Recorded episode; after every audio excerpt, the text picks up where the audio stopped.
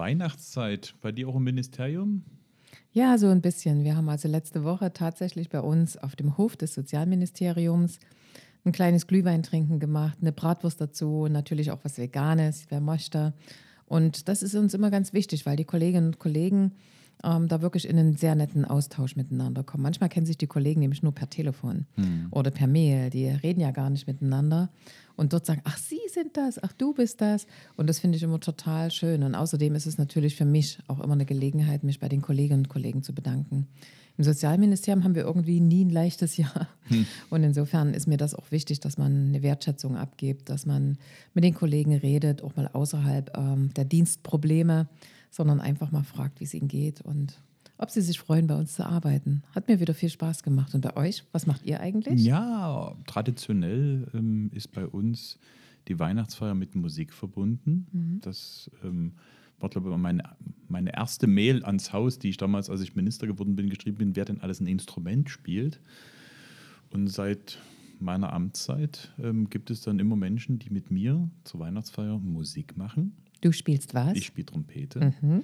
Und ähm, wir hatten eine Boe dabei, wir hatten Bratsche, Violine, Querflöte, Akkordeon.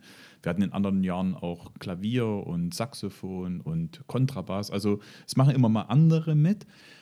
Und ähm, wir bitten dann immer darum, dass die Leute auch mitsingen und es wird auch getan. Und mhm. die schönste Rückmeldung, die ich eigentlich bekommen habe, ähm, weil wir hatten das jetzt am Dienstag unserer Weihnachtsfeier, mhm. war, dass Leute gesagt haben, also sie hätten ja nie gedacht, dass sie selber mal mitsingen und sie haben mitgesungen. Und bei ihnen ist wirklich weihnachtliche Atmosphäre entstanden. Das fand ich schön, dass einfach auch so dieses so eine weihnachtliche Atmosphäre auch auf Arbeit entstehen mhm. kann. Das Verbindende, wie du das auch beschrieben hast, dass es ja mehr ist als nur ein Arbeitsplatz, sondern das sind ja. Kolleginnen und Kollegen und man hat sich auch was zu erzählen, was über die Arbeit hinausgeht dass da eine Atmosphäre da ist, ähm, man miteinander singt, miteinander redet. Auch bei uns gab es ähm, Glühwein und Stollen. Und was, was wir aber gemacht haben, das fand ich ähm, ganz beeindruckend. Ähm, es gibt seit letztem Jahr bei uns die Tradition des Wunsch Wünschebaums. Mhm. Das heißt, ähm, in diesem Jahr hat das ähm, Albert Schweitzer Kinderdorf in Steinbach ihre Wünsche uns gegeben. Und die standen auf Zetteln, die haben wir an den Weihnachtsbaum gehangen. 41 Wünsche, die waren am ersten Tag alle weg. Also okay. das heißt, die Mitarbeiter haben sich die Wünsche genommen ja. und haben die Geschenke gekauft mhm. und verpackt und ähm, die werde ich dann morgen ähm, übergeben an das ähm, Albert Schweitzer Kinderdorf. Aber das hat mich auch selber so gerührt, dass die Mitarbeiterinnen und Mitarbeiter sofort sich engagiert haben und nachgefragt haben, weil die wollten mehr ja, ja. und die Zettel waren weg und dann haben sie noch selber Gutscheine gemacht und so. Das, das fand, ich, fand ich eine tolle ähm, Sache. Ja, also bei uns auch im Hause im Wirtschaftsministerium ist Weihnachten. Ja, da muss ich auch einen drauflegen. Ne? Wir haben natürlich auch immer einen kleinen Bazar bei uns im Haus, wo also Einrichtungen, die mit Menschen mit Behinderung arbeiten, bei uns ihre Produkte verkaufen können. Das fängt beim Bäcker an, der also Backwaren verkauft, von Stolle, Brote, Brötchen bis hin zu Keramik, aber eben auch Bastelarbeiten und so weiter und so fort. Und das ist immer auch sehr gefragt. Und die stehen bei uns im Foyer und können da ihre wirklich selbstgefertigten Produkte mit Menschen mit Beeinträchtigung verkaufen. Das ist auch immer eine sehr schöne Geste und das wird auch jedes Jahr mehr angenommen. Also ich will nur sagen, dass wir auch Toll. was Gutes tun. Das habe ich nie in Frage gestellt. Ja, liebe Zuhörerinnen und Zuhörer, Sie merken, wir sind schon in Weihnachtsstimmung und das ist jetzt unser letzter Podcast vor Weihnachten, der letzte in diesem Jahr. Wir sagen als ein herzliches Willkommen zu unserem Podcast. Hallo, mein Name ist Martin Dulich. Ja, und ich bin Petra Köpping. Und das ist unser gemeinsamer Podcast. Wir wollen heute sprechen über Wirtschaft, Arbeit und Verkehr, gesellschaftlichen Zusammenhalt und Gesundheit, Politik in Sachsen. Naja, und was uns als Ministerinnen und Minister so bewegt. Das ist die A-Seite. Viel Spaß beim Reinhören. Ja, wir sind jetzt mitten im sächsischen Landtag. Aktuell ist Landtagsdebatte. Wir haben uns mhm. da mal kurz herausgeschlichen, ähm, um unseren Podcast zu machen. Ähm, ja, die Debatte heute war ziemlich heftig, auch für dich, ja. weil es ging um den Rechnungshofbericht. Ähm, ja. wie geht es dir eigentlich jetzt? Naja, das ist schon eine Sache, die ähm, einen schon ganz schön anfasst, wenn man das so sagen darf, weil äh, teilweise sehr unlautere und heftige Bemerkungen gemacht werden. Ich habe nichts gegen Kritik. Kritik ist immer gut. Und wir haben tatsächlich in den vergangenen Jahren, als im Jahr 2015, 2016, ich will da noch mal so ein bisschen zurückgehen, sehr viele Geflüchtete auch nach Sachsen gekommen sind und Sachsen selber Integrationsmaßnahmen noch gar nicht gestaltet hatte und mich dann viele Bürgermeister und Bürgermeister, übrigens auch Abgeordnete angerufen haben, Frau Köpping, bei uns kommen viele Geflüchtete an, was können wir tun? Wir haben noch keine Initiativen, wir haben nichts, ähm, die den Menschen helfen können. Wir wollen aber gerne helfen. Und in der Zeit haben wir gemeinsam im Kabinett eine Förderrichtlinie verabschiedet, die übrigens schon fünfmal novelliert worden ist, verändert worden ist und immer mit Kabinettsbeschluss. Das ist mir auch nochmal wichtig, dass nicht der Eindruck entsteht, dass man da irgendwas am grünen Tisch macht und keiner kennt das und haben dort festgelegt, welche Maßnahmen in Sachsen für Integration gefördert werden können. Da finde ich, da haben wir ein sehr schönes Netzwerk aufgebaut und haben dieses Netzwerk auch in Sachsen wirklich aktiv werden lassen. Das haben wir jetzt gemerkt, als die ukrainischen Geflüchteten gekommen sind. Ähm, ich weiß es noch, das war im Februar 22, wo dann tatsächlich zwei Tage später das Netzwerk aktiv war und gesagt hat, wir können in allen Regionen Sachsen sofort loslegen und den Menschen helfen. So, und da haben wir tatsächlich bei der Förderrichtlinie sehr offene Möglichkeiten geschaffen, wie man Integration gestalten wird. Wir wussten ja auch nicht genau, was wird denn gebraucht. Ist es tatsächlich nur der Sprachkurs oder ist es eben auch der Gang zur Behörde oder ist es die Integration in eine Familie? Ist es der Sport in ganz, ganz vielen Bereichen? Und das ist das, was der Rechnungshof uns eigentlich auch vorwirft, dass wir nicht ganz konkret gesagt haben, ihr dürft nur Sprachkurse machen, um es ganz konkret zu sagen, sondern wir haben das sehr weit geöffnet, so wie das die Kommunen ehrlich gesagt auch gebraucht haben. Und das müssen wir nachschärfen, weil das zu kontrollieren, das ist eben nicht ganz einfach. Und das ist auch ein Fehler, den wir dort gemacht haben, dass wir eben diese Offenheit bei der Förderung ähm, so beibehalten haben, obwohl wir sie schon fünfmal novelliert haben und immer wieder an die aktuellen Situationen angepasst haben, immer mit Kabinettsbeschluss. Und da müssen wir nachschärfen und haben auch nachgeschärft. Wir haben eine neue Förderrichtlinie aufgelegt, äh, wo man tatsächlich sagt, ist die Maßnahme in dieser sogenannten Fördersäule drin oder ist sie eben nicht drin, sodass wir also dort wirklich äh, Verbesserungen herbeigeführt haben. Ja, und die Debatte heute, ähm, würde ich sagen, die war vor allen Dingen von der AfD-Fraktion, kann man so deutlich sagen, eine Debatte gegen Integrationsmaßnahmen. Ähm, sie haben Begriffe verwendet, die möchte ich hier nicht wiederholen. Das ist einfach nicht mein Stil. Und haben natürlich mir dann den Vorwurf gemacht, dass ich das dann in einer Art und Weise verteilt habe, um mir selber mhm. Freundschaften zu fördern oder keine Ahnung. Und insofern ähm, ist das also äh, unter Korruption gestellt worden. Und äh, da sagt der Rechnungshofbericht ganz klar, dass ehrlich gesagt alle Ministerien und auch die Abgeordneten immer korruptionsgefährdete Einheiten sind, weil sie natürlich für ihre Interessenten, du mit deinem Straßenbau, ich natürlich für das Thema Integration, andere für das Thema Kultur, Dritte für das Thema Sport, ähm, natürlich auch Interessenvertreter sind. Und das ist auch gut so. Und als Politikerin Politiker, und das bin ich als Ministerin, ähm, hat man natürlich auch Verbindungen zu bestimmten Einheiten. Ich bin eben Mitglied einer Arbeiterwohlfahrt. Das finde ich auch in Ordnung. Also was wäre ich denn, wenn ich gesellschaftlich nicht auch aktiv wäre als Politikerin? Und das sind so Dinge, die sehr vermischt geworden äh, worden sind heute in der Debatte von der AfD. Ich muss wirklich ausschließlich sagen, nur von der AfD, die bis dahin führten, dass sie sogar gesagt haben, hier tritt zurück, sonst ändert sich das in Sachsen nie.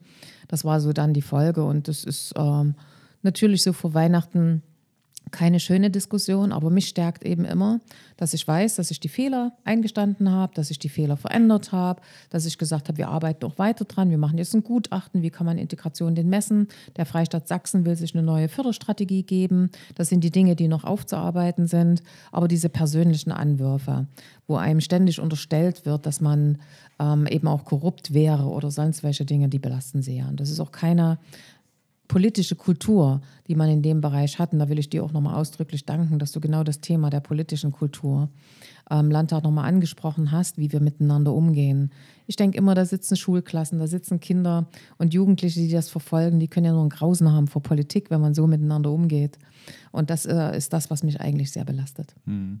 Also ähm, ich habe mich ja deshalb nochmal zur, zur, in die Diskussion dort eingemischt, mhm. einfach weil es ich habe dich ja, hab ja nicht ohne Grund gefragt, wie es dir geht, mhm. ne? weil wir sind ja nicht Maschinen, das nee. sind ja Menschen und ja. natürlich sind auch alle Angriffe, machen ja was mit, mit einem. Und ich habe dich ja nun in den letzten Monaten ähm, nicht nur beobachtet, sondern auch in diesem Prozess mit begleitet und du hast ja nun ganz konkrete Schritte unternommen. Du hast ja, ja nicht, wir, ich habe häufig in der Politik ja erlebt, dass sozusagen immer nur die Vorwürfe, die sozusagen öffentlich waren, so ein bisschen bearbeitet wurden mhm. und kamen die nächsten, dann wurden die bearbeitet. Aber du bist ja grundsätzlich mhm. rangegangen. Du hast ja gesagt, dass die, die Richtlinie jetzt überarbeitet mhm. wurde mit Kabinettsbeschluss. Du hast die, die Sächsische Aufbaubank komplett beauftragt, das abzuwickeln. Du hast personelle Entscheidungen ähm, ähm getroffen, ja. du hast Strukturen verändert, sodass die Debatte, also sagen wir mal so, man musste mit Kritik rechnen. Mhm. Also das ist ja klar, wenn da Probleme entstehen, dann muss man sie auch offen mhm. ansprechen. Ähm, und das hast du ja auch getan, dem hast du dich auch gestellt. Mein Eindruck war nur, dass es gar nicht mehr um die Sache ging, ja. also um die ja. Aufarbeitung ja. der Sache, ob es ausreicht, sondern ähm, wirklich ähm, dich zu diskreditieren. Und ähm, das war mir nochmal wichtig, da auch hm. das, das Zeichen ähm, zu setzen, weil das, das treibt mich immer um, und das hast du auch schon mal hier im Podcast gesagt, wer übernimmt eigentlich in Zukunft Verantwortung, wenn immer wieder der Beleg dafür ge gebracht wird, wer Fehler macht, wird abgeschossen. Mhm. Dass wir auch keine Fehlerkultur ähm, haben. Ja? Und ähm, diese Art von Verachtung, die eben heute auch mit ähm, schwankt, das ist, das ist so schädlich für die Demokratie, ähm, weil das, ja, wer übernimmt in Zukunft Verantwortung? Ja. Absolut. Gut, also der Rechnungshofbericht ähm, ist, ist zum Glück jetzt auch öffentlich, weil wir ja. hatten ja schon mal die Diskussion, ja, da war das ja, nur eine mediale Debatte. Ähm, jetzt so öffentlich, jetzt kann man damit ähm, umgehen und du hast die Konsequenzen ähm, gezogen. Und jetzt hoffen wir, dass das ähm, auch mit den Richtlinien in die richtige Bahn geht. Genau, weil Integration ist wichtig. Wir hatten gerade vor wenigen Tagen den sächsischen Integrationspreis vergeben mit dem sächsischen Ausländerbeauftragten. Und da muss ich wirklich sagen, wenn ich die Initiativen sehe, ob jetzt in der Wirtschaft oder im, im Bereich des ehrenamtlichen Engagements oder auch im Bereich, wo man Flüchtlingen einfach hilft, ihre Wege zu gehen, zum Arzt zu kommen, alles, was sie brauchen. Ähm, das sind so tolle Menschen, die da ähm, unterwegs gewesen sind. Wir hatten so viele Bewerbungen wie noch nie, 82. Mhm. Und da sieht man eben, dass auch dieser, diese Vorarbeit, die wir dort geleistet haben, die sicher kritikwürdig ist, aber die ihren Sinn hatte und die einfach das gemacht hat, was wir heute erleben, dass ganz viele Menschen sich engagieren, dass die wirklich äh, sich gelohnt hat. Und den Menschen möchte ich einfach auch wahnsinnig danken, auch den Vereinen und Verbänden, die sich da engagieren, weil sie nicht immer in der Öffentlichkeit nur wohlwollende Begleitung finden, sondern mittlerweile eben auch ganz viel Kritik bekommen. Und das macht mich auch so stark an so einer Sache, ne? dass man einfach weiß, dass diejenigen, die dort unterwegs sind, meine Unterstützung brauchen und ich habe den ihre auch. Ja. Ähm, zeitgleich ähm, zu der aktuellen Debatte, die wir unten dann erlebt haben, beide, kam dann auf einmal die, die Nachricht, in hm. Berlin hat man sich geeinigt. Oh ja, Nach du das. Wochen endlich ja, ja. hat man sich auf den Haushalt verständigt. In meinem Bereich sind das ja eher nicht so scheinbare Dinge, weil wir im Demokratiebereich arbeiten, wo die Vereine und Verbände teilweise nicht wussten, wie es nächstes Jahr weitergeht. Also wir haben sehnsüchtig darauf gewartet. Nun bist du ja auch wieder in den Parteivorstand gewählt worden. Herzlichen Glückwunsch, lieber danke, Martin. Danke. Das freut mich sehr, weil wir aus Sachsen wichtig vertreten werden und gut vertreten werden. Ähm, hast du denn schon eine Information, was jetzt äh, mit dem Beschluss äh, äh, herausgekommen ist? Naja, ich, ich habe natürlich die Pressemitteilung genau gelesen und versucht, so viel wie möglich Informationen zu bekommen, weil man hat, es ging ja immer um die Frage, wie wird das Defizit geschlossen? Und ohne, dass der Sozialstaat minimiert wird oder geschliffen wird, dass die notwendigen Investitionen in die Transformation ermöglicht wird, gerade in die Halbleiterindustrie, das Thema Wasserstoff und so weiter und so fort. Und das scheint jetzt gelungen zu sein. Natürlich gibt es Einschnitte und ähm, bei mir überwiegt aber erstmal ganz klar die Freude, dass man sich geeinigt ja, hat. Alles ja, andere wäre eine Katastrophe wichtig. gewesen. Mhm. Ähm, auch wenn sicherlich die Reduzierung in bestimmten Bereichen, bei der Solarförderung, mhm. ähm, bei bestimmten Investitionsprogrammen, was man ein bisschen schieben wird, man wird auch die Hilfe der Ukraine ähm, nachsteuern im nächsten Jahr, wenn, mhm. wenn Bedarfe entstehen. Also man schaut auch, wie die Spielräume jetzt ähm, ähm, sind. Das heißt, der Haushalt wurde geschlossen, weil in bestimmten Investitionsbereichen, in drei, ähm, Investitions in drei Ministerien, ein Beitrag gebracht wird. Der KTF, also dieser Fonds, ja, ja. Ähm, wird um mehr als 12 Milliarden Euro reduziert, aber die Projekte mhm sollen später ähm, kommen. Also von daher ist das kein einfacher Kompromiss, weil es mhm. ja trotzdem Einschnitte gibt, aber die Botschaft war klar. Ja. Wir stehen zu unseren Zusagen, was die Halbleiterindustrie betrifft, was das.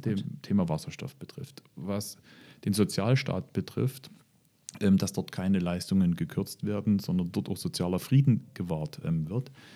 Wichtig ist nur, dass ähm, der Vertrauensverlust ja, ja schon entstanden ist dadurch. Also wir haben eine riesengroße Verunsicherung in der Wirtschaft gehabt, was die Investitionen äh, betrifft, dass sich das jetzt ein bisschen beruhigt und dass wir aber jetzt auch wirklich ähm, nicht nur für, den, für das nächste Jahr den Haushalt zusammenbekommen, sondern auch mal perspektivisch die Debatte führen, wie eigentlich unser Haushalt- und Finanzsystem aufgestellt ist, um diese Zukunftsinvestitionen ähm, zu bringen. Das war ja die Debatte, die wir auch auf dem SPD-Bundesparteitag geführt haben zur Schuldenbremse Ich gehöre zu denen, die gar nicht gegen eine Schuldenbremse als solches ist. Nur so dogmatisch, wie wir sie jetzt gemacht haben, ist es wirklich eine Zukunftsbremse. Mhm. Weil die verhindert ja, dass wir investieren können. Sie verhindert in einer Zeit, wo wir massiv nicht nur private Investitionen benötigen, sondern auch staatliche Investitionen, zum Beispiel in Infrastruktur. Mhm. Ja, du kannst ein Lied beim Thema Krankenhausinvestitionen mhm. ähm, mhm. singen. Ich kann ein Lied von Infrastruktur singen. Und da meine ich nicht nur Straße und Schiene, da meine ich Wasserstoff, ich meine unsere Stromnetze, ähm, Glasfaserausbau und sonst etwas. Mhm. In der Zeit ähm, eine schwarze Null wichtiger zu sehen als die Investition in die Zukunft, halte ich für fatal. Mhm. Und deshalb hoffe ich, dass wir, nachdem wir alle unsere Maximalpositionen gebracht haben, was alles nicht geht, vielleicht nochmal schauen, dass wir eine Debatte in Deutschland anregen, wie wir Wege finden, uns auch finanzpolitisch, haushaltspolitisch wieder aufzustellen, ähm, damit wir wieder investieren können. Mhm. Meiner Meinung nach muss die Schuldenbremse reformiert werden, ich sage ganz bewusst reformiert werden, ja. dass es darum geht, dass man auch ähm, Schulden machen kann, wenn es um kluge Investitionen geht.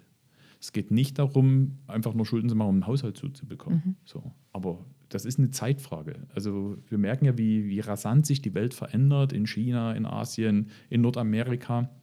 Wenn wir dort dies, diesen Konkurrenzkampf auch verlieren, das holen wir nicht auf. So, und deshalb, ja, ich bin froh und dankbar, dass dieser Beschluss gefasst wird. Auch wir brauchen eine Debatte in Deutschland, wie wir unsere Zukunftsinvestitionen tätigen. Und meiner Meinung nach muss da die Schuldenbremse reformiert werden.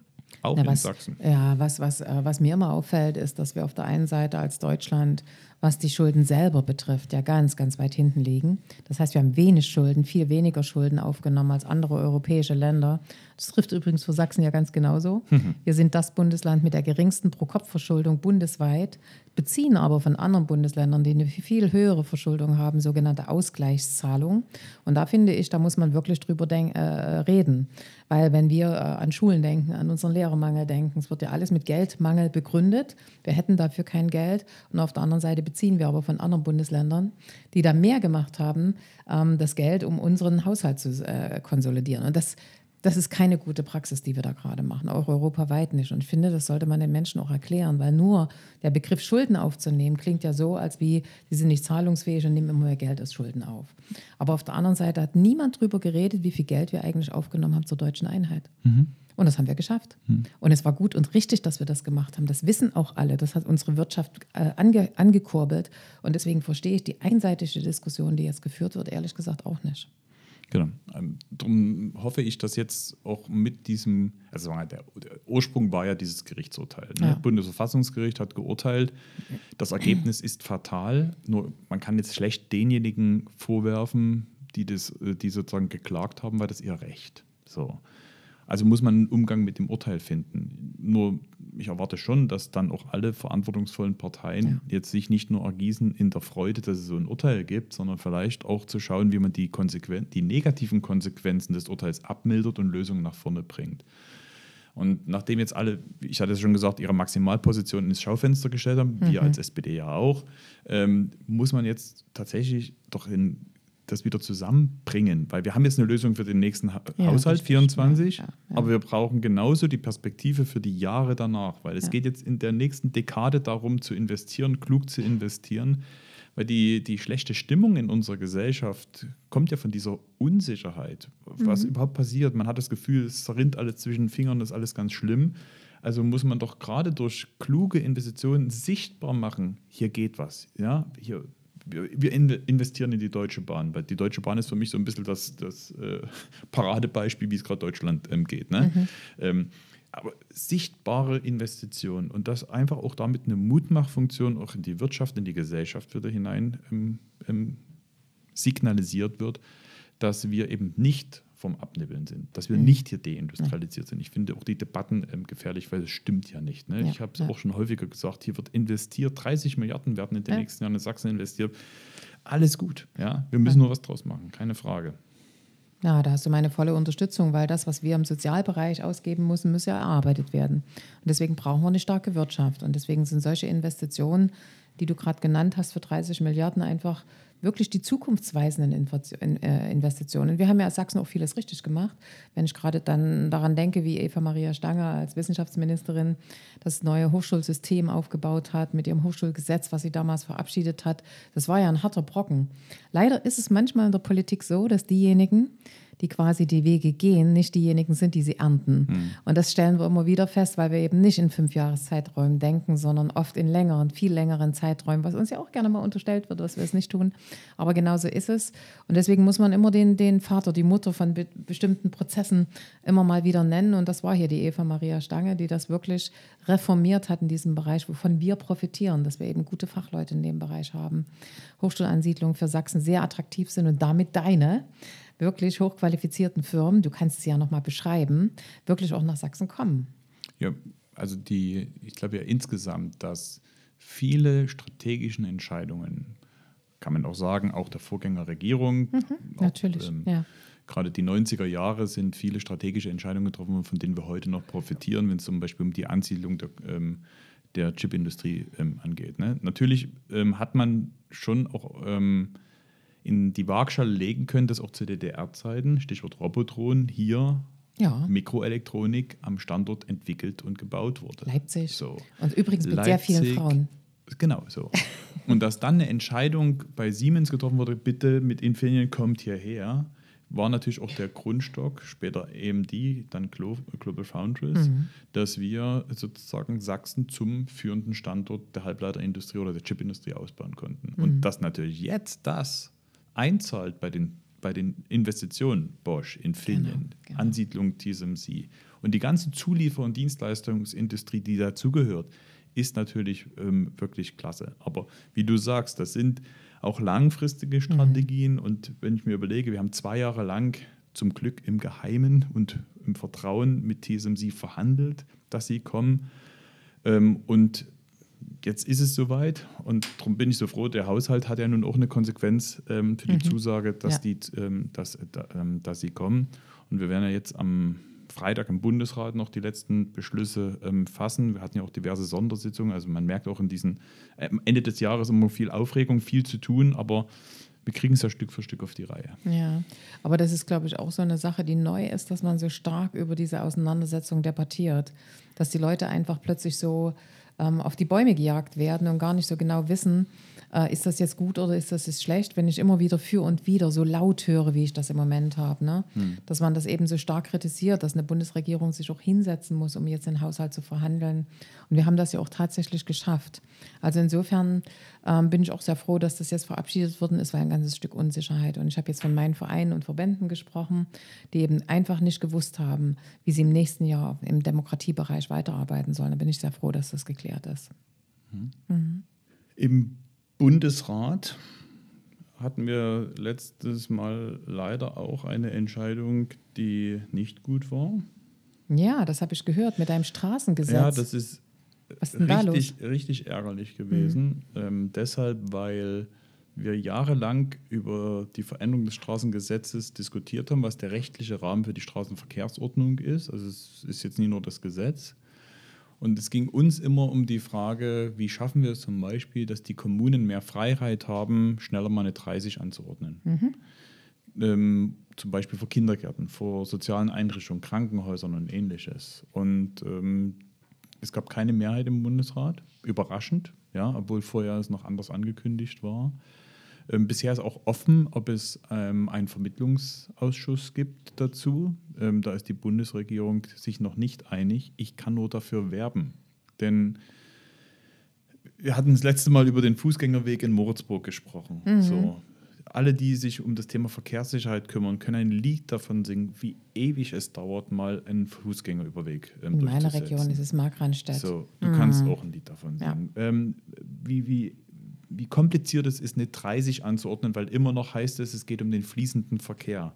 Das heißt, wir haben ja ein Ungleichgewicht zwischen der Verkehrssicherheit, gerade für Kinder oder Ältere, und dem Interessen von Autofahrerinnen und Autofahrern. Deshalb ist es so zwingend notwendig, dass wir dieses Straßengesetz ähm, reformieren, weil es geht hier um die Möglichkeiten für die Kommunen, schneller eine 30 ähm, anzuordnen. Also von daher, neben der Freude, dass wir auch gute Sachen im Bundesrat beschließen, wie mhm. zum Beispiel jetzt ein Bundeshaushalt ähm, ist es natürlich eben auch besonders ärgerlich, wenn da mal Dinge nicht beschlossen werden. Mhm.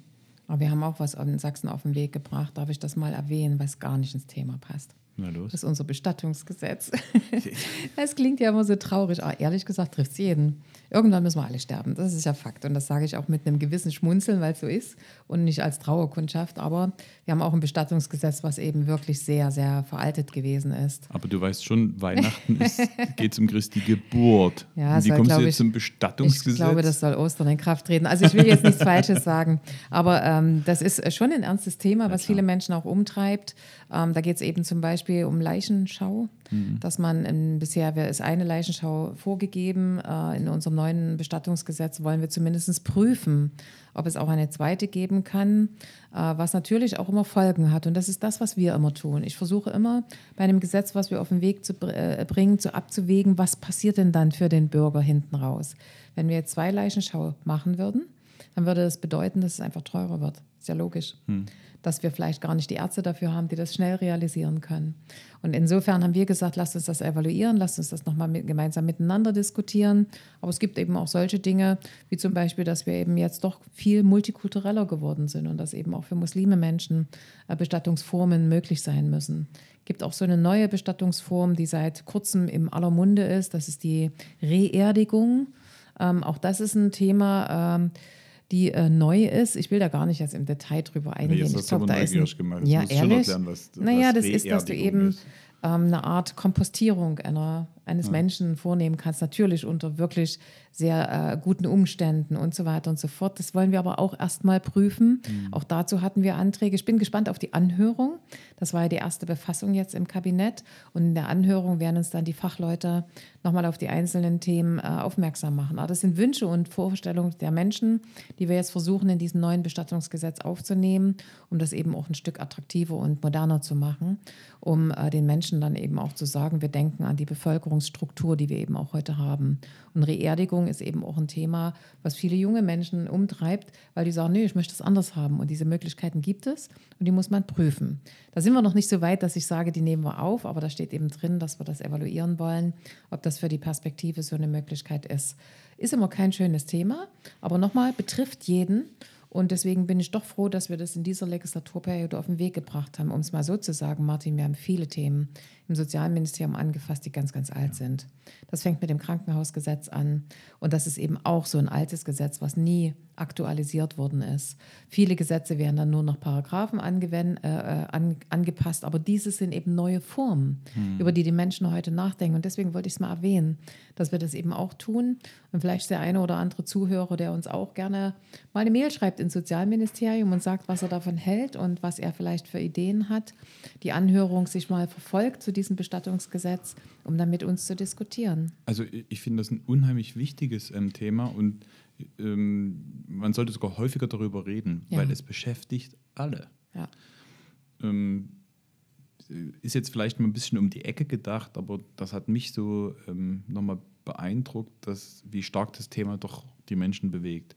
Es gab vor kurzem eine Umfrage, die die Kirchen gemacht haben, bundesweit. Gemeinsam katholische und evangelische Kirche zum, zum Glauben.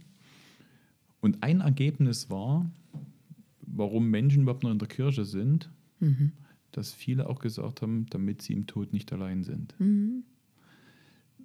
Und ja, das, das, das bewegt Menschen. So. Und deshalb dürfen wir auch keine Scheu haben, solche Themen wie Bestattungsgesetz oder Umstände von Sterben zu thematisieren, weil wir haben ja schon, schon mal darüber gesprochen, dass Menschen glücklich sein sollen Ja, in Sachsen ja, und was ja. es bedeutet, ähm, die Umstände zu haben, Glück, glücklich sein zu können.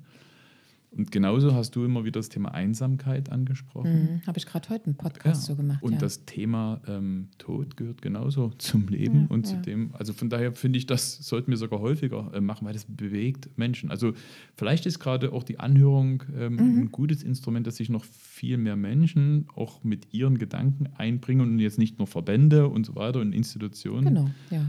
Weil ich sage glaube, ich das extra. Weil ich glaube, so dass ja auch viele sich Gedanken darüber machen. Auch, Ja. auch viele, die jetzt zum Beispiel andere Formen ähm, statt Friedhöfen, also Friedwälder oder Ja. ähm, so etwas favorisieren.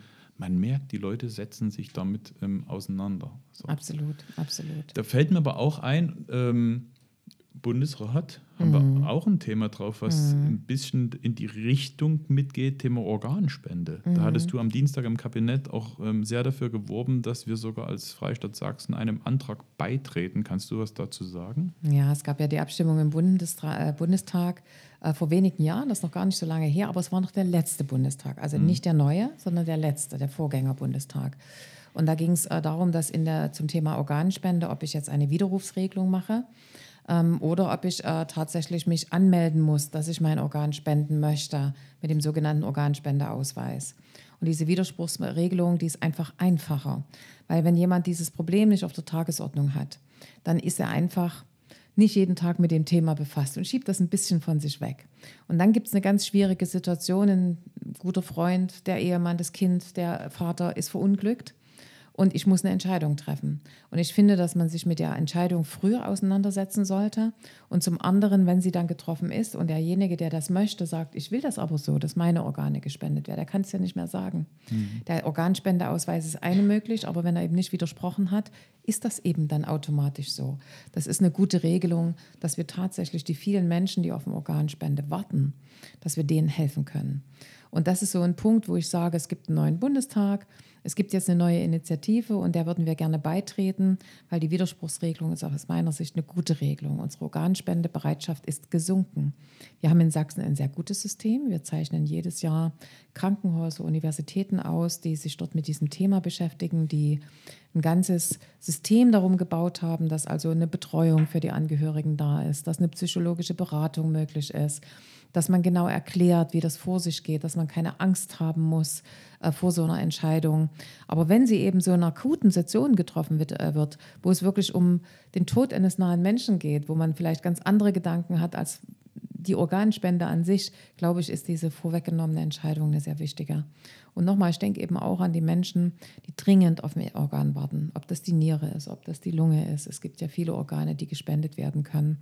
Und denen könnten wir dort massiv helfen, weil die Wissenschaft und die Medizin heute so weit ist, dass man viele Menschenleben retten könnte. Und deswegen wollen wir diesem, diesem Antrag beitreten, weil ich das richtig finde. Es ist eine Gewissensentscheidung, das soll das auch bleiben, der Abgeordneten. Aber ähm, dass man das nochmal auf die Tagesordnung ruft, halte ich für wichtig und gut. Mhm.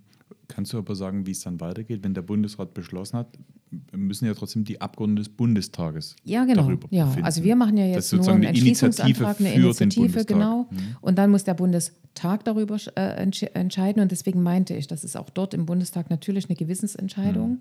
weil die Abgeordneten da sehr unterschiedlich drauf blicken, manchmal religiös bedingt. Also das sind sehr unterschiedliche ähm, Beweggründe, warum man sich für oder dagegen entscheidet. Aber dass man mit einem neuen Bundestag, wo neue Abgeordnete, viele neue Abgeordnete da sind, nochmal so eine Entscheidung trifft, halte ich für richtig. Mhm. Ja, und sag mal, und bei dir, du warst jetzt unterwegs diese Woche, ich verfolge dich ja immer auf ja, Instagram, ne? So. Und da habe ich gesehen, du warst bei der Wasserstoffindustrie unterwegs. Ja. Erzähl mal. naja, gut, ich bin ja nicht das erste Mal beim Thema Wasserstoff nee, in Sachsen. aber ich sag dir, viele Menschen ist das sehr abstrakt. Die wissen da nicht so genau, was sie mit anfangen sollen. Wie geht denn das? Erzähl ja, das mal. Problem ist, das Wasserstoff kann man so schlecht sehen. Ne? Eben. So klein, so niedlich. ähm, ja, du hast ja recht, alle reden über Wasserstoff, aber das ist dann häufig mhm. auch eine etwas oberflächliche Diskussion, die dann dazu führt, dass man glaubt, Wasserstoff ist jetzt die Lösung für alles. Nein, ja, Wasserstoff, grüner Wasserstoff kann uns helfen, in den Industrien, die jetzt mit Erdgas betrieben werden, auf Wasserstoff umzustellen. Ähm, die kann uns helfen bei bestimmten Antriebstechnologien, zum Beispiel in der Logistik, vielleicht auch im ÖPNV, ähm, sozusagen wegzugehen von fossilen ähm, Energiestoffen oder Brennstoffen und so etwas. Also sie, sie, sie helfen uns ganz konkret an bestimmten Stellen und bei anderen braucht man andere technische Lösungen. Und ich wollte nur gerne mit dem Thementag zeigen, was denn das konkret heißt. Also genau. Um mhm. es mal mhm. wegzunehmen von diesem Abstrakten hin zu dem, was haben wir hier in, in, in Sachsen. Und wir waren zum Beispiel in Leipzig beim ersten Gaskraftwerk, was H2-ready ist. Das heißt, das wurde jetzt so umgebaut, dass die sofort auf Erdgas umstellen, äh, auf, Entschuldigung, auf Wasser, von Erdgas auf Wasserstoff genau, umstellen können. Das ist das erste mhm. Kraftwerk in Europa, cool. vielleicht sogar weltweit, das weiß ich jetzt nicht genau, aber in Europa auf alle Fälle. Ähm, und das ist da. Das steht in Leipzig, super. Ja. Die haben ein Netzwerk in Leipzig gegründet ähm, von unterschiedlichen Unternehmen, wo zum Beispiel von der Infrastruktur, also Ontras ist zum Beispiel mhm. ein Unternehmen, die die Wasserstoffpipelines äh, baut. Wir haben VNG ähm, als Gaslieferant. Wir haben Unternehmen, die die Anlagen bauen, EDL, EDF. Ähm, wir haben die Unternehmen, die den Wasserstoff benötigen, zum Beispiel BMW für die eigene Logistik. Dieses Netzwerk hat man uns präsentiert. Das Aber Martin, jetzt erklär mir doch nochmal. Ich bin ja nun nur für Soziale zuständig. Ich meine nur natürlich mit einem Lächeln, weil das ist wichtig. Aber du sagst, jetzt baut ihr Wasserstoffleitungen. Heißt das, wird jetzt überall die Erde aufgegraben, es werden Leitungen gebaut oder kann man auch Gasleitungen ähm, umbauen, ausbauen, wiederverwenden? Erklär das doch mal. Also das Wasserstoffnetz wird zum größten Teil das bestehende Erdgasnetz sein. Weil es wird am Anfang um Beimischung gehen, das heißt, dort wird weiterhin Erdgas durchfließen okay. und dann wird mhm. man einfach Wasserstoff dazu mischen und dann wird das herausgefiltert. Ja, also chemische Prozesse, das ist kein Problem. Und irgendwann werden diese Leitungen, wird es nicht mehr um Beimischung nur gehen, sondern tatsächlich wird Wasserstoff durchfließen. Da wird man auch bestimmte, Wasser, äh, bestimmte Leitungen erneuern müssen, weil mhm. Wasserstoff diffundiert. Das heißt, mhm. ist so klein, das heißt, die Rohre müssen dementsprechend auch ausgestattet sein. Ähm, und wir werden Lücken schließen müssen. Aber mhm. in, in der ersten Linie nutzt man bestehende Erdgasleitungen und vervollständigt die nur. Ähm, und von daher ist das jetzt auch kein Hexenwerk, sondern einfach machen, ne? Mhm. weil wir brauchen, wir brauchen die Infrastruktur. Da geht es um das sogenannte Kernnetz, das sind die Autobahnen, mhm. die den Wasserstoff überhaupt an die Zentren bringen. Und dann bauen wir ein Verteilnetz ähm, auf, dass dann der Wasserstoff auch zu den Kunden kommt, egal ob jetzt ein Kraftwerk wie in Leipzig oder dem Stahlwerk in Gröditz oder in Riesa oder in Großenhain oder dem Chemiewerk in Nünschritz. Also Jetzt wird das, Kraftwerk wichtig. in Leipzig, hast du gesagt, das könnte ja. das erste sogar Europa, wenn nicht sogar weltweit ja. sein. Das heißt, wer profitiert jetzt von diesem ersten Wasserstoffwerk? Na, erstmal, dass wir technisch in der Lage sind, ist, bringt uns in eine Vorreiterstellung. Mhm. So. Wir müssen nur sehen, dass natürlich auch der Wasserstoff zu einem Preis angeboten wird, genau. dass es mhm. ähm, sozial gerecht ist. Mhm. Weil es geht nicht nur um technische Fragen, ja. es geht auch um soziale Fragen. Ja. Und deshalb waren wir, das ist eigentlich eine perfekte Überleitung, du hättest in, mein, in meinen Tagesablauf ähm, gucken müssen. Wir sind, wir sind nämlich danach zur EEX gefahren das ist ja die Energiehandelsbörse, die in Leipzig sitzt. Mhm. Und dort ähm, haben wir nicht nur die EX besucht, sondern auch Hindco. Das ist das, ähm, diese Gesellschaft, die äh, den, im Auftrag von Deutschland einen Wasserstoffmarkt erstmal schaffen. Das heißt, die bekommen Geld dafür, dass sie Wasserstoffderivate kaufen sollen, um dann ähm, sozusagen es zu verkaufen zu einem Marktpreis. Das heißt, ähm, ein bisschen wie beim Gas. Naja, aber sie kaufen teuer ein und verkaufen es preiswert. Also ja. eigentlich Verlustgeschäft. Völlig bekloppt, ja. aber das ist politisch gewollt, damit überhaupt erstmal ein Markt ist. Okay. Ne? Deshalb mhm. die Frage, wer profitiert. Es sollen genau die Menschen in Leipzig davon profitieren, dass sie ein Wärmekraftwerk ähm, haben. Ja? Und vor allem ist ja ein Wärmekraftwerk, das heißt, es ist sowohl ein, ähm, ein, ein Kraftwerk, was Strom produzieren kann, als auch Wärme produzieren kann. Mhm. Das ist also sozusagen genau diese Mischung, die wir benötigen.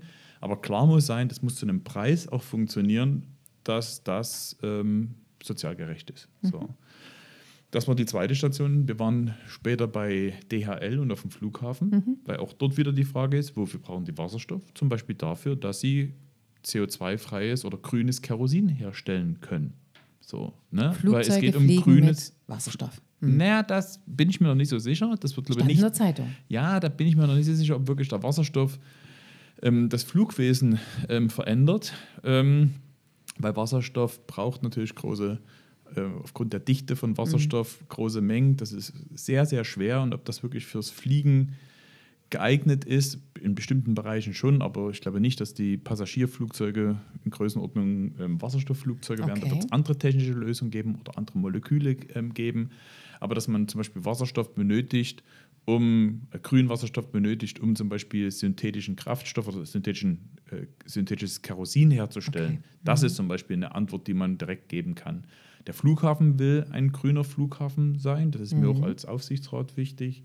Und DHL muss seine Klimaziele und will seine Klimaziele genauso erreichen und braucht deshalb auch ähm, grünes Kerosin. Das haben wir uns eben dort mit ähm, angeschaut.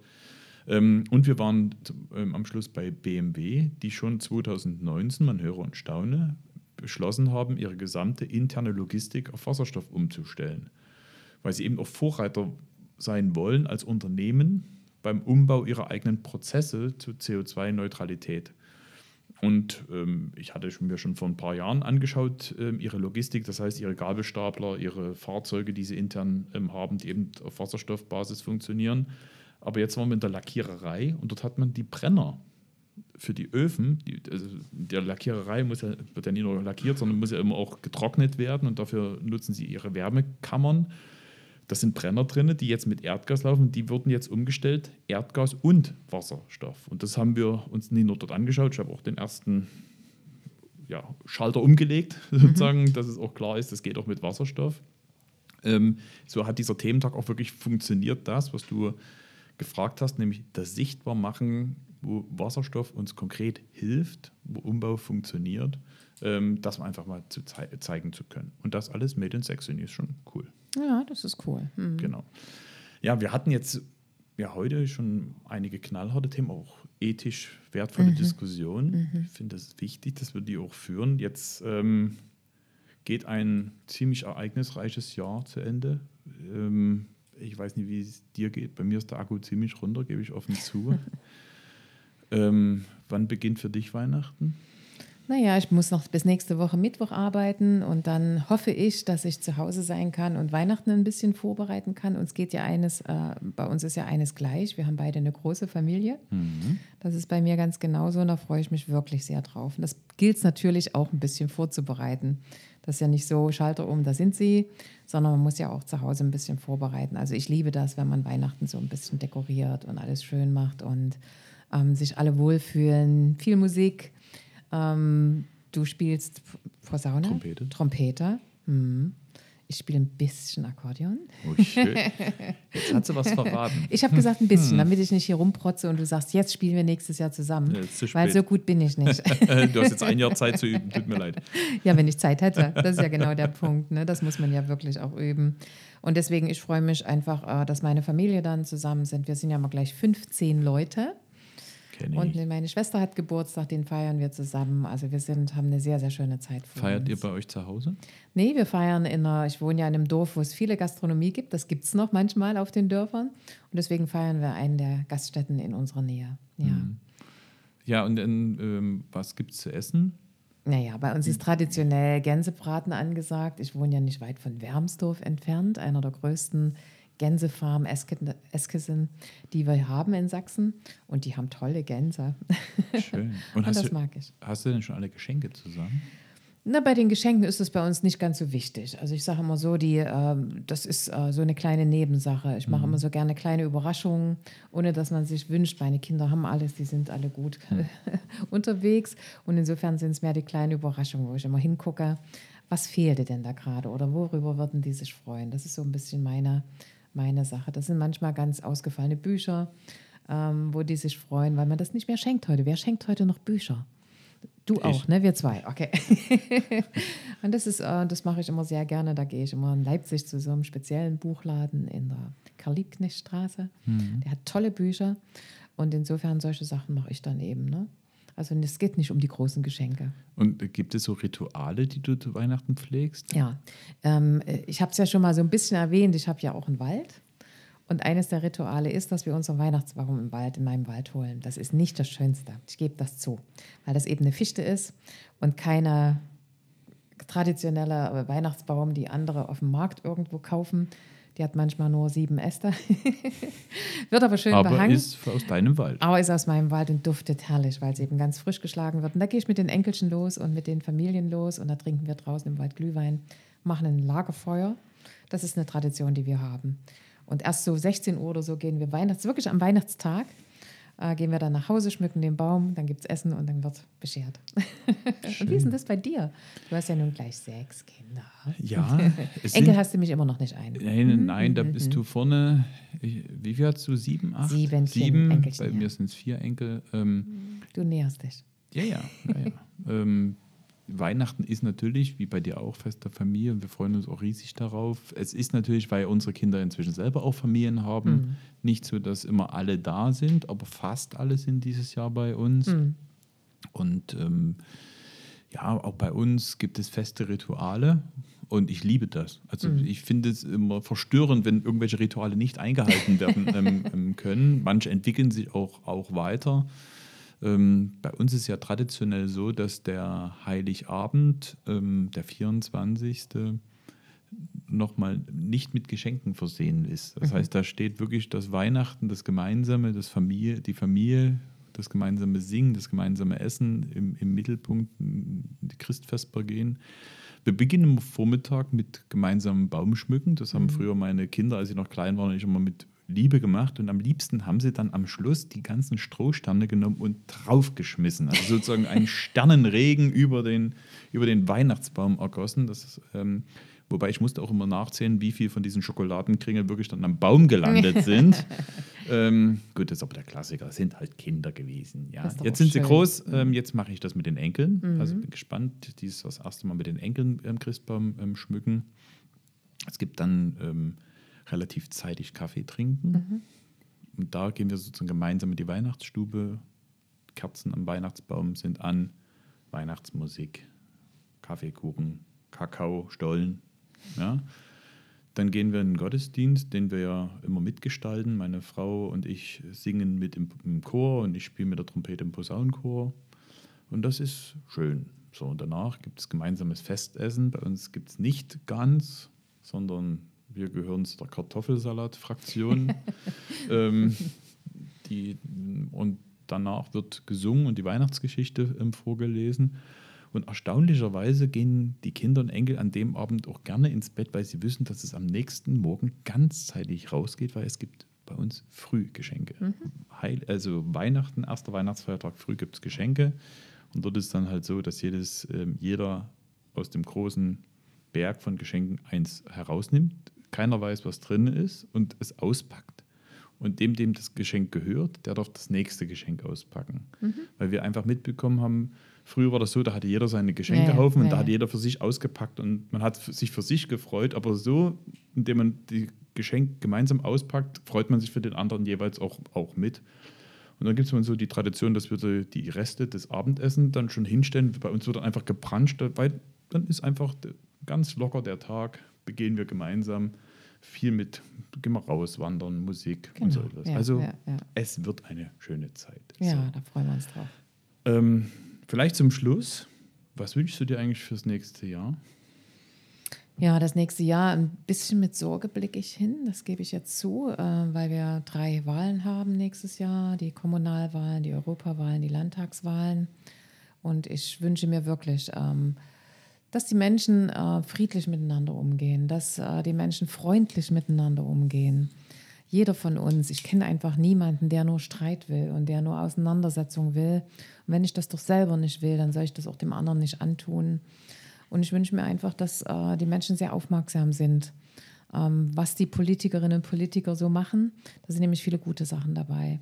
Und manchmal bin ich so ein bisschen traurig, wenn ich äh, so höre, was alles kritisiert wird und nicht hinterfragt wird, wer das, was schon da ist, geschaffen hat. Weil äh, die würden es auch weitermachen, äh, sondern sich einfangen lässt von vielleicht populistischen, kurzen ähm, Statements, die vielleicht in der Minute richtig sind, aber nicht mehr in der Stunde später.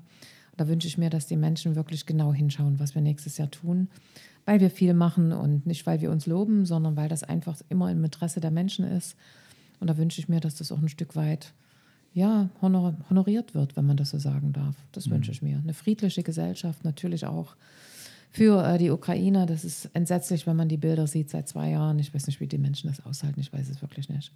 Oder eben auch in Israel, die schrecklichen Ereignisse. Und ähm, das, glaube ich, ähm, ist unser größter Wunsch, Frieden. Mhm. Hätte ich nicht gedacht, dass das mal so präsent wird, dass man sich das so vordergründig wünschen muss. Mhm. Aber in der Zeit leben wir. Und du, wie geht's dir? Ich habe sonst immer den Spruch gehabt, nächstes Jahr wird es besser. Inzwischen mhm. habe ich mir das abgewöhnt. Mhm. Weil erstens, was ist besser? Ja. Und die Erfahrung der Leute in den letzten Jahren war ja genau das Gegenteil. Zumindest gefühlt mhm. war es für sie immer schwieriger geworden. Ja. Und ich glaube, dass die schlechte Stimmung genau daher rührt, dass die Leute dieses permanente Gefühl ähm, haben, es wird schwieriger und man hat keine Luft mehr zum Durchatmen und ähnliches. Wenn man aber dann doch die Erfahrung der letzten Jahre zusammennimmt und sagt, okay, wenn man weiß, dass es dass man, dass das anders wird, dass sozusagen bevor Herausforderungen stehen, die uns immer zwingen, das mit diesen Veränderungen umzugehen. Das irgendwie anzunehmen und wieder Vertrauen zu entwickeln, auch in Menschen, die sich darum kümmern, dass es irgendwie gut wird. Das, ne, und das ist doch Wesen von Politik. Wir ja. machen es ja nicht zum Selbstzweck. So. Und genau deshalb wünsche ich mir eigentlich genau das, was du gesagt hast, dass wir, dass diese Zuversicht wieder vorhanden mhm. ist, dieses Grundvertrauen. Und den Begriff des Friedens, den kann man ja nur unterstreichen, ob es mhm. den äußeren Frieden gibt oder den inneren Frieden. Ähm, und dass wir einfach liebevoll miteinander umgehen. Mhm. Ja, diesen Respekt und den Anstand ähm, nie verlieren im Umgang miteinander, dass man unterschiedliche Meinungen ähm, hat. Und wenn es uns wieder gelingt, in einer Gesellschaft ähm, zusammen zu leben und zusammenzuarbeiten, wo das Miteinander gestärkt wird und dieses Vertrauen in den anderen auch stark ist, dann wird man auch die Herausforderungen dieser Zeit, dieser Veränderung ähm, aktiv gestalten können. Ja, damit sind wir am Ende unseres Podcastes für dieses Jahr und wir wünschen Ihnen und euch natürlich alles Gute, eine schöne, friedvolle Advents- und Weihnachtszeit, die Zeit, die Ruhe zu genießen, die Kraft zu tanken, die man für nächstes Jahr ähm, braucht. Also von daher alles Gute. Das wünsche ich allen auch.